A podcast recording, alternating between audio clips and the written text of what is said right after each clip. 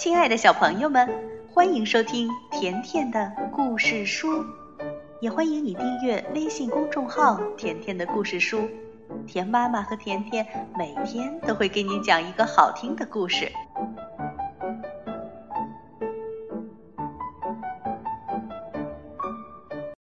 小朋友们，今天甜妈妈来讲一个绘本故事，这个故事的名字叫《南瓜汤》。树林里有一间古老的小白屋，园子里种了很多的南瓜，那里有闻起来好香的汤。到了晚上，如果你够幸运的话，或许可以透过窗户看见一只猫在吹风笛，一只松鼠在弹斑鸠琴，还有一只小鸭子在唱歌。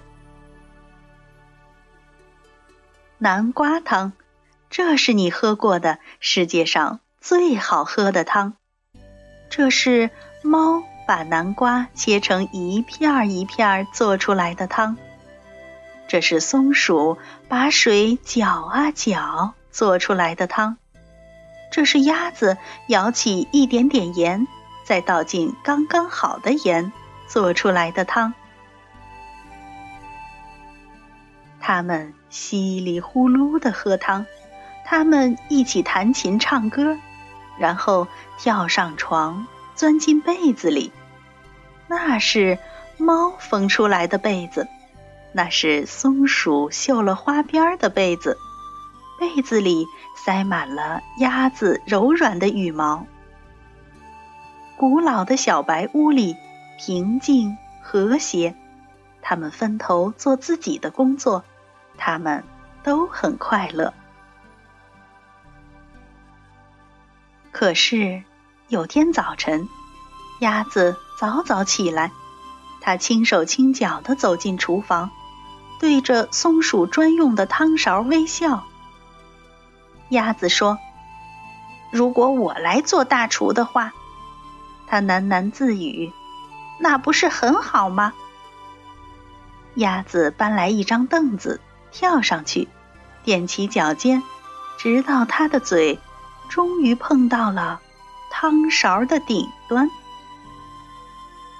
咣当一声，汤勺掉了下来。然后鸭子快快地走进卧室，高举着汤勺说：“今天轮到我来搅汤。”那是我的，松鼠尖叫。搅汤是我的事儿，还给我。猫凶巴巴地说：“你太小了，我们要按照原来的方式煮汤。”可是鸭子把汤勺抱得紧紧的，松鼠使出全部的力气拼命的拉。忽然，哎呀，汤勺飞到了半空中，转呀转，打中了猫的头。这下麻烦大了，这间古老的小白屋里充满了激烈的争吵、吼叫和混乱。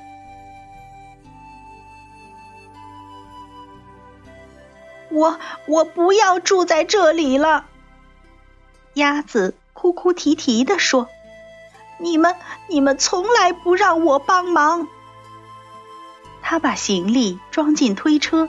戴上帽子，摇摇摆摆的离开了。等我们清理好以后，你会回来的。猫生气的大声吼着，松鼠也握着它的汤勺在空中挥来挥去。可是，鸭子并没有回来，没有回来吃早餐，没有回来吃午餐。我会找到它的，猫带着嘲笑的口气说：“它只不过是躲到外面罢了。我敢打赌，它在南瓜园里。”可是，鸭子不在南瓜园里，他们怎么找都找不到鸭子。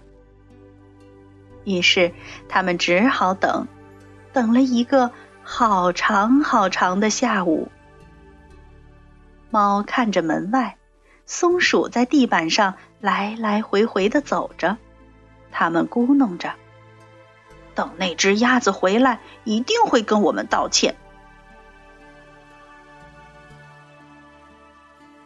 可是鸭子并没有回来，甚至没有回来喝汤。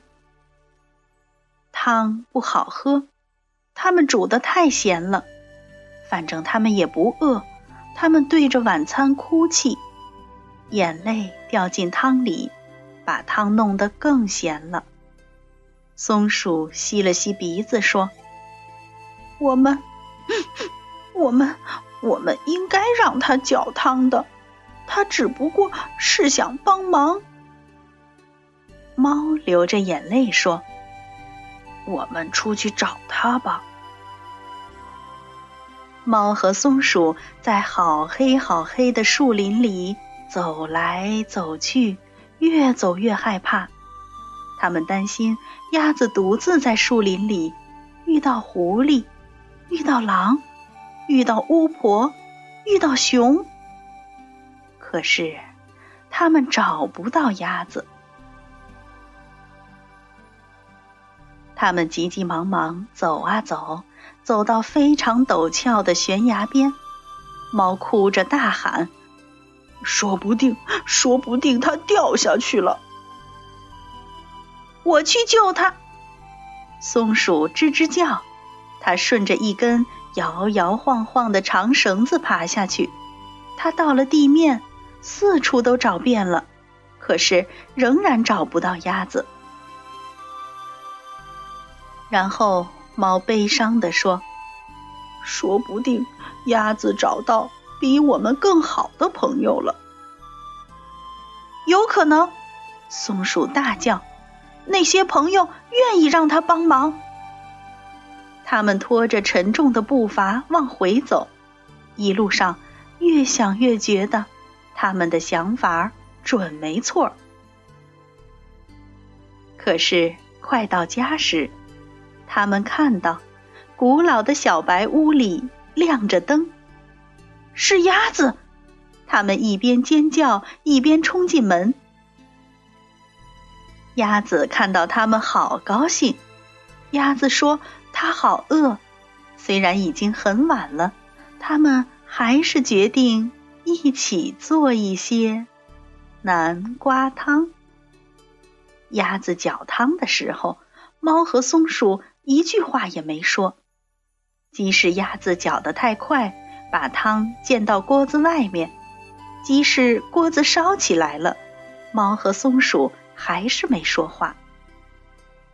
然后鸭子告诉松鼠要放多少盐，结果这一锅汤。还是你喝过的世界上最好喝的汤。就这样，古老的小白屋又恢复了平静和谐。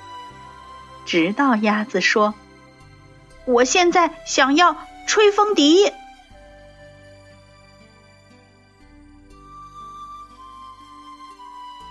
小朋友，你们来说一说，当鸭子说它想要吹风笛之后。